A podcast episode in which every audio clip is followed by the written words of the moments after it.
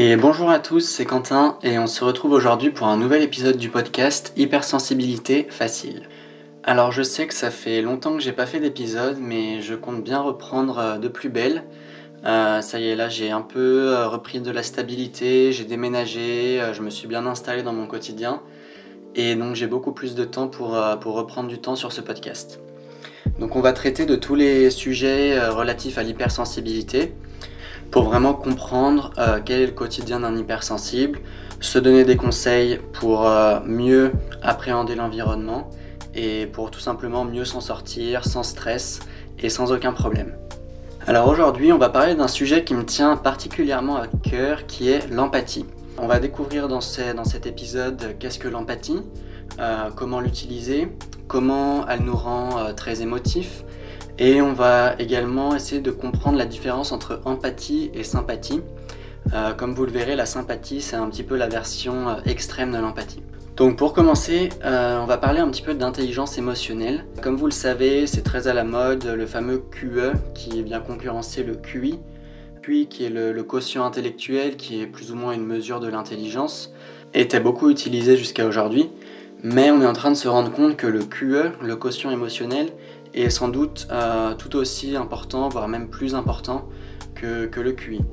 Donc qu'est-ce que le QE euh, Je vais vous en donner une définition assez euh, pratique qui a été faite par Daniel Goleman, donc c'est un, psychologue américain qui, enseigne à Harvard et qui est un des pionniers de l'intelligence émotionnelle, donc il a fait beaucoup de recherches sur le sujet et je vais vous partager un petit peu sa définition du quotient émotionnel.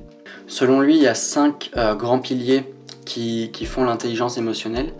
Et le premier, qui est un des plus fondamentaux, euh, c'est la connaissance de soi. Donc, c'est-à-dire connaître ses forces, connaître ses faiblesses, connaître ses motivations, ses valeurs et l'impact qu'on peut avoir sur les autres. Euh, selon lui, la connaissance de soi est sans doute euh, l'élément le plus important du QE parce que c'est ce qui nous permet en fait de, comprendre les quatre autres étapes à travers notre propre profil émotionnel. Donc pour tous ceux qui voudraient en améliorer leur QE, euh, la connaissance de soi est vraiment euh, le plus important.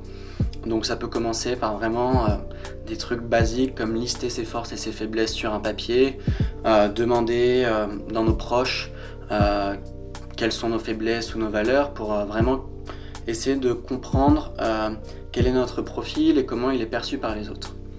Donc une fois qu'on a une bonne connaissance de soi, euh, on peut s'attaquer au deuxième pilier selon euh, Daniel Goleman, qui est l'autorégulation. Donc l'autorégulation, selon lui, c'est d'arriver à contrôler et rediriger des impulsions perturbatrices. Ce que ça veut dire en termes un petit peu plus euh, pratiques, c'est tout simplement d'essayer de comprendre dans notre esprit quand on a des pensées qui viennent faire du tort à nos objectifs, qui essayent de nous emmener sur le mauvais chemin, euh, donc ça peut être des pensées un petit peu négatives, euh, comme nous dire euh, que je vais pas réussir ce projet ou des choses comme ça. Donc l'autorégulation, c'est vraiment réussir à comprendre ce qui vient nous perturber dans l'accomplissement de nos objectifs au quotidien. Ensuite, le troisième pilier, c'est la motivation, qui selon lui est prendre plaisir à réussir et à accomplir des choses pour le seul et unique but de prendre plaisir. Donc selon lui, la motivation, c'est vraiment de prendre plaisir à réussir, à atteindre des objectifs, c'est se motiver par la réussite. Euh, le quatrième pilier, donc c'est celui sur lequel on va plus euh, s'attarder dans, ce podcast aujourd'hui, c'est l'empathie, qui selon lui est comprendre le profil émotionnel des autres et euh, comprendre évidemment son profil émotionnel à soi. Et pour finir, le dernier, les aptitudes sociales, qui est de créer un rapport avec les autres pour les emmener dans notre direction. Donc peut-être que je reviendrai en détail sur les quatre autres piliers dans d'autres épisodes. Peut-être que je vais faire une série euh, sur le QE où on discutera en détail de chaque pilier de l'intelligence émotionnelle. Mais aujourd'hui, on va s'attarder sur l'empathie. Bon, pour commencer, euh, il faut savoir qu'on est tous avec un certain niveau de, de quotient émotionnel, mais qu'on peut le renforcer euh, à travers la persistance, la pratique et le feedback venant des autres. Donc ça vaut aussi pour l'empathie. Donc l'empathie, pour faire très simple, c'est la capacité que l'on a à comprendre euh, les émotions des autres.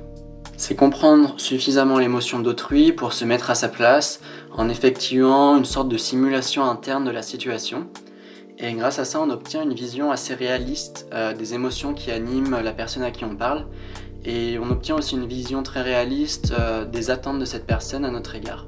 Donc l'empathie, c'est un super atout en fait pour vraiment comprendre les attentes que notre environnement a envers nous, parce que ça nous permet vraiment de s'immiscer euh, dans ce que pensent les gens. Souvent même, pour les personnes qui ont beaucoup d'empathie, il est possible de comprendre l'émotion que quelqu'un ressent alors que cette personne n'en est même pas sur elle-même.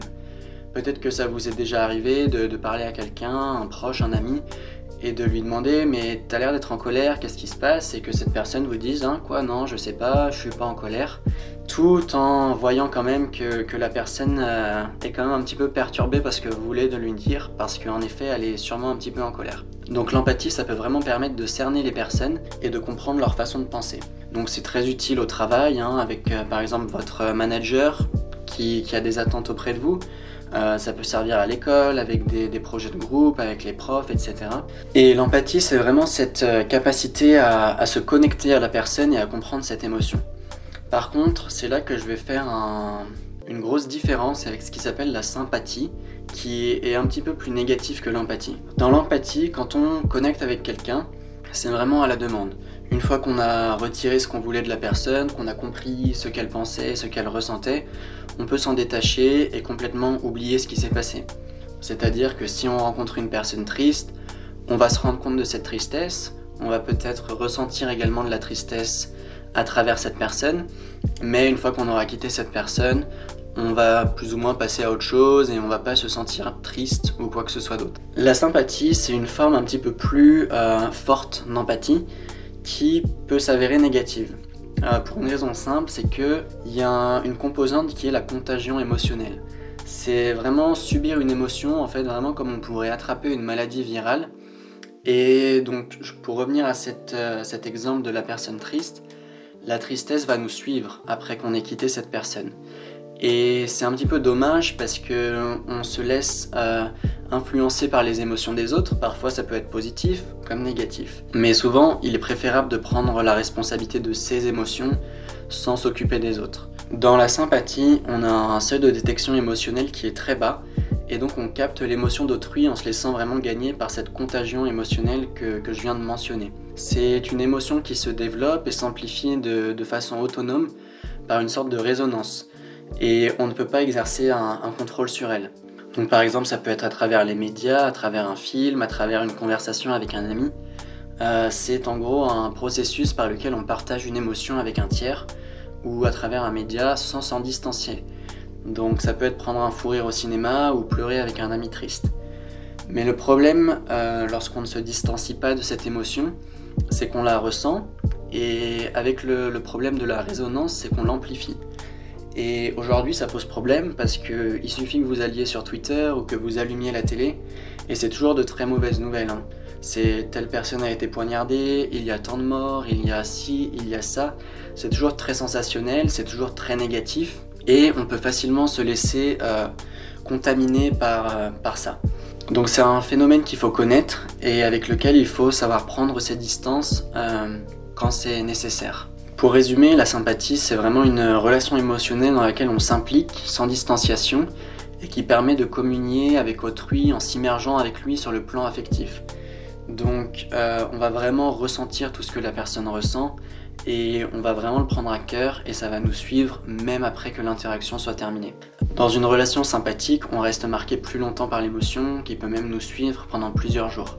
Euh, je vais prendre un exemple euh, personnel qui m'est arrivé il n'y a pas si longtemps et qui va vous montrer vraiment euh, à quel point la sympathie peut avoir un effet négatif et néfaste.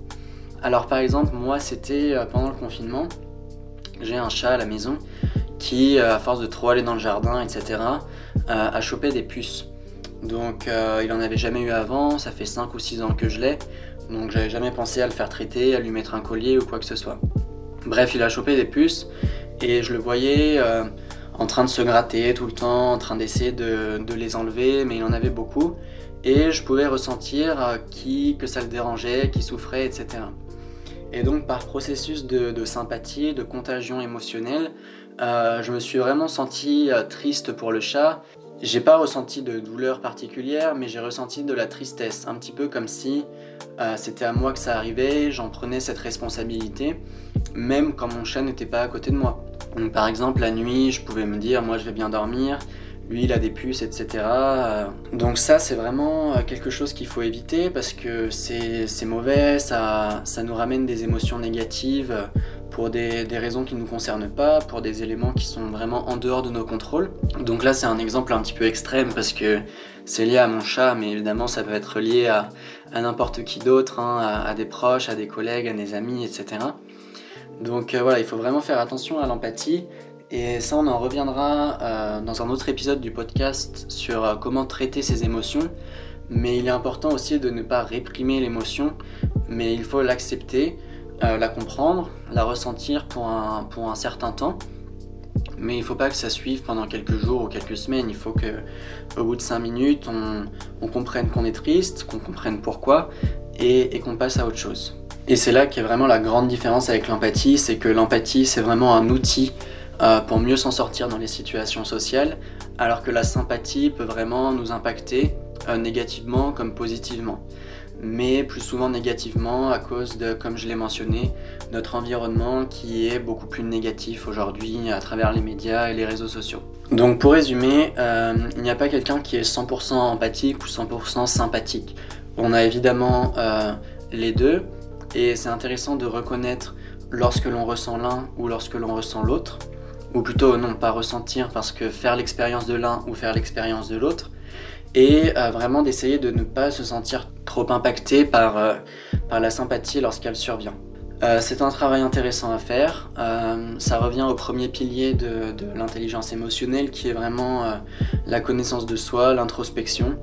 Donc ça demande parfois du, travail personnel et l'empathie, ça peut aussi devenir un petit peu comme un jeu, de vraiment d'essayer de comprendre ce qui se passe autour de nous et de pouvoir l'utiliser pour mieux répondre aux attentes de l'environnement, tout en se connaissant soi-même. Car attention, répondre aux attentes de l'environnement, ça peut aussi nous faire nous saborder nous-mêmes en oubliant nos propres désirs et nos propres objectifs.